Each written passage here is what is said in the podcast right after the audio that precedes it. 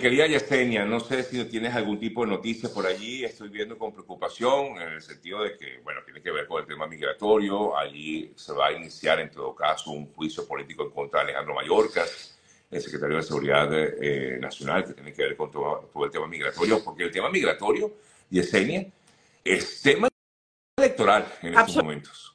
Absolutamente. Acuérdate que el tema... Eh, las elecciones o los años que son electorales, como, como este 2024, es un año donde a mí me parece que tristemente eh, los líderes políticos toman el, el, tema migratorio como bandera, ¿no? Para decir, ofrezco esto, voy a hacer esto, voy a hacer lo otro. Pero yo siempre he dicho, el dicho al hecho hay mucho trecho. Entonces, yo ver para creer, cuando lo hagan, cuando lo pongan en práctica, entonces ya yo allí creo, porque bueno, definitivamente, históricamente ha habido muchas eh, administraciones que han ofrecido y no han hecho absolutamente nada. Hay administraciones que sí han hecho cosas importantes pro inmigración y anti inmigración también. Ha habido cambios en los, los que yo realmente digo, bueno, son cambios que tienen mucho sentido común.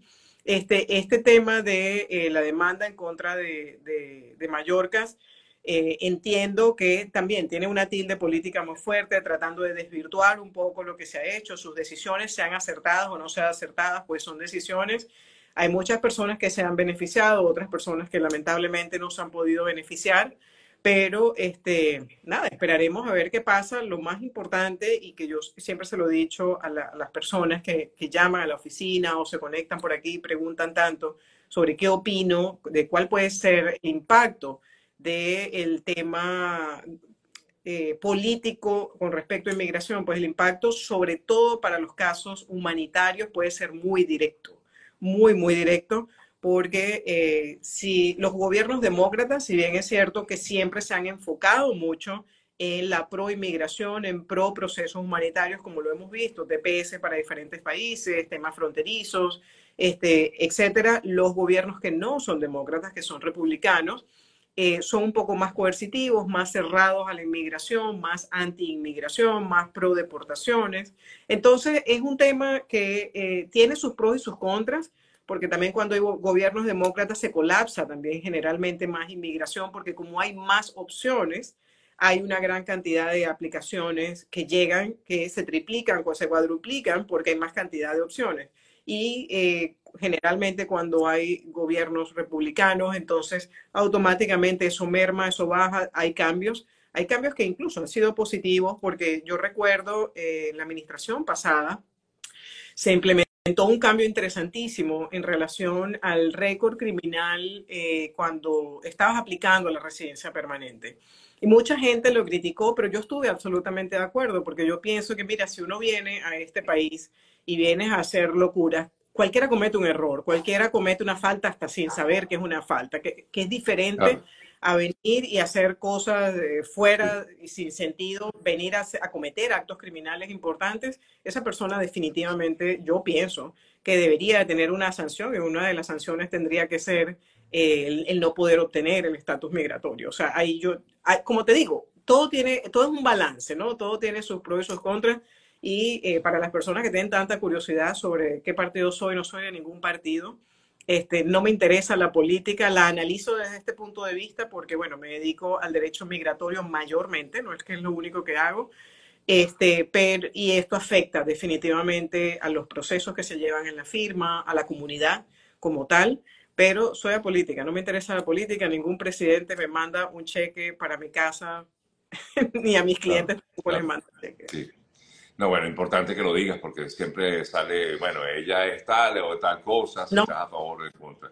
Solamente como viéndolo bien, como bien decías, pues viéndolo desde la barrera y entendiéndolo desde el punto de vista de cómo afecta o no a tu trabajo, pues que es el llamado migratorio. E, este año, a la, mi llamado realmente es sobre todo para las personas que tienen procesos eh, humanitarios, ¿no? Las personas que tienen asilo político, busquen opciones, busquen opciones definitivamente porque primero ya los asilos están bajando automáticamente. Hay un gran impacto en, las negaciones de asilos políticos. Este, los TPS, gracias a Dios llegó el TPS. El TPS históricamente es un proceso que se queda por muchos años en los países, no es algo que se mueve con tanta facilidad, pero no hay nada escrito en piedra, señores. Puede que todos estos procesos se vencen, el mismo TPS se vence y dependemos del gobierno de que haya una extensión o no. Eh, me imagino que tiene que ver un poco por, por, lo que pudiera ser un cambio de gobierno este año, ¿no? Sí. Un cambio de... sí, todo puede pasar. Sí. Todo puede eh, el Partido Republicano pudiera, o en todo caso, si llega a ganar el Partido Republicano las elecciones de este año, pudiera hacer cambios en estas medidas humanitarias o dejarlas. Sí, las pueden dejar también, posiblemente, o posiblemente las cambien o le hagan algún tipo de modificación.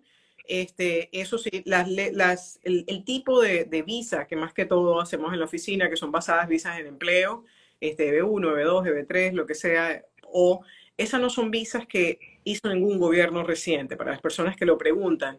El problema es que esta mañana casualmente tenía yo una llamada con alguien y la gente y la persona me dice, oye, pero es que hay cosas que se han puesto como de moda y yo creo que la visa de interés nacional se ha puesto como de moda. yo le dije, se ha puesto de moda porque las personas han encontrado un camino, un camino importante para llegar a la residencia. Lo que pasa, lo que pasa es que lo que hay que tener cuidado es que no es la moda para todo el mundo. Puede ser que lo, que lo que le queda bien a Sergio probablemente no le queda bien a otra persona. Tal vez yo me pongo los lentes de Sergio y me veo mal y, viceversa. Y igual, entonces le decía yo, ahorita está hasta de moda meterse en los cubos esos de hielo y salir. Yo nada más de verlos me muero del frío. Entonces, como que las cosas se van poniendo como de moda un tiempo pero las visas de empleo EB1, EB2, EB3, EB5 no son visas nuevas. Eso tiene más de 30 o 40 años este, en vigencia. De hecho, Sergio, tú eres beneficiario de una EB1, creo que fue lo que hiciste, ¿no? En tu momento. Entonces, eh, una cosa que sí está, que va a afectar prontamente a, a, muchas personas, a algunos de manera positiva, a algunos de no manera positiva, cuando vayan a enviar sus peticiones, creo que la fecha, no, la tengo segura, pero creo que la fecha es por ahí junio o julio, hay algunas tarifas de inmigración que van a aumentar. ¿Ok? La, la otra cosa es que hay algunas tarifas que bajaron un poquito, están todas publicadas en la página de inmigración. Este, y hay algunas que quedaron iguales. Hay algunas donde le dice, y yo creo que inmigración está tratando de ser pro ambiente, pro no usar tanto papel, porque hay algunas que he visto que si haces el, el, filing en línea, te baja un poquito la tarifa.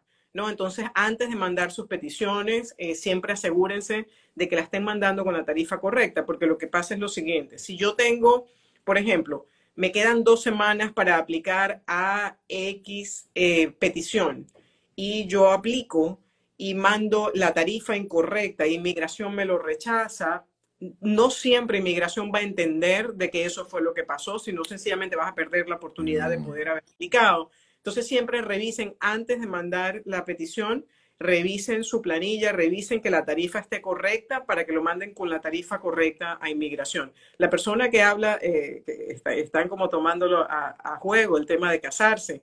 Tengan mucho cuidado con esos temas de, de casarse, ¿no? Este, obviamente el casarse para obtener un beneficio migratorio es un delito federal, literalmente. Entonces tengan mucho cuidado con eso, hablando justamente de, las felonías y, de todo este tipo de cosas que le pueden eh, agregar una curva cerrada al proceso de residencia. El tema del, matrimonio por papeles es muy, delicado, mucho. Además son muy investigados, muy, muy investigados. Absolutamente. Absolutamente. Y ahorita con la tecnología más, todavía. Correcto, correcto. Sí. Yesenia, bueno, tengo una pregunta que me hicieron desde la semana pasada, que estuvimos hablando un tema, eh, un poco de los temas de los asilos. Sí. Y alguien me preguntaba, que no quiero dejarlo por fuera, porque si no me entran las demás preguntas, te, la hago. Em, en relación con las alternativas de los que tienen asilo desde hace más de siete años y aún no han tenido respuesta, la opción de solicitar una certificación laboral por su empleador o sponsor es una vía casi segura. Ahora bien, es posible que, eh, o mejor dicho, me dice, eh, ¿qué opciones tienen aquellas personas con asilo desde hace más de cinco años que no tienen respuesta, pero que son empresarios y dueños de su propia empresa, incluso exitosos en ella? Excelente pregunta, definitivamente. la visa B2 por interés nacional, casualmente el año pasado el Departamento de Inmigración emitió un, un aviso, vamos a llamarlo así, o sea, hicieron un comunicado específicamente para los emprendedores. ¿Ok? ¿Por qué? Porque es que el emprendimiento no solamente afecta al dueño, afecta a la economía de un país, afecta al crecimiento, eh, depende de la industria donde la persona se va a, desenvolver o ya se está desenvolviendo, porque acuérdense que el, que el, que el ya estar en el país operando lo que, lo, a lo que le vas a ofrecer en migración, cuál es tu propuesta, significa que tienes ya un posicionamiento avanzado para poder este, llevar a cabo lo que le estás prometiendo a inmigración que vas a hacer y definitivamente te pone en una posición de ventaja. Entonces, sí hay una alternativa importante. Este, acuérdense de algo y, justamente lo decía hace un par de días, el, día lunes en el live eh, que hice.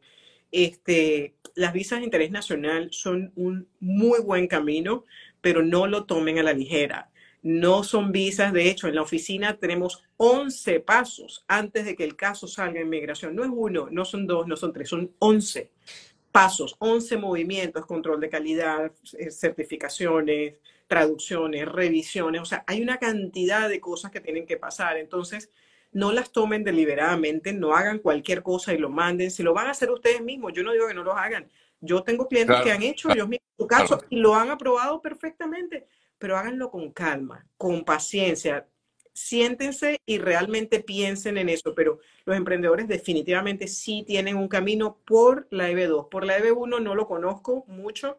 Eh, por la, eh, la, EB3 em, no, porque realmente la EB3 o la EB2 con certificación laboral requieren de un empleador y la certificación laboral no te permite de que el empleador sea tú mismo que te claro, no permitido.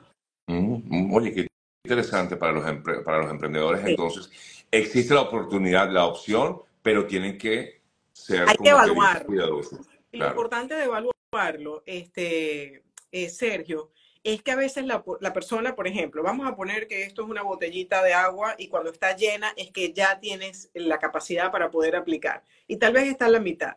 Bueno, si tú te organizas y creas tu estrategia y dices, voy hacia allá y yo quiero llegar a poder aplicar y además continuar con mi emprendimiento, hay pasos que tú puedes ir tomando para ir solidificando y tal vez este no es tu momento, pero tal vez en un año puedes aplicar porque tomaste los pasos correctos. Ok, Excelente, muy bien, gracias, Yesenia, gracias. Con gusto. Eh, bueno, sigo con las preguntas por aquí. Me se hacen consultas aquí. Sergio, ¿los venezolanos necesitan visa para ir a Nicaragua? Creo, Hemos entendido que sí.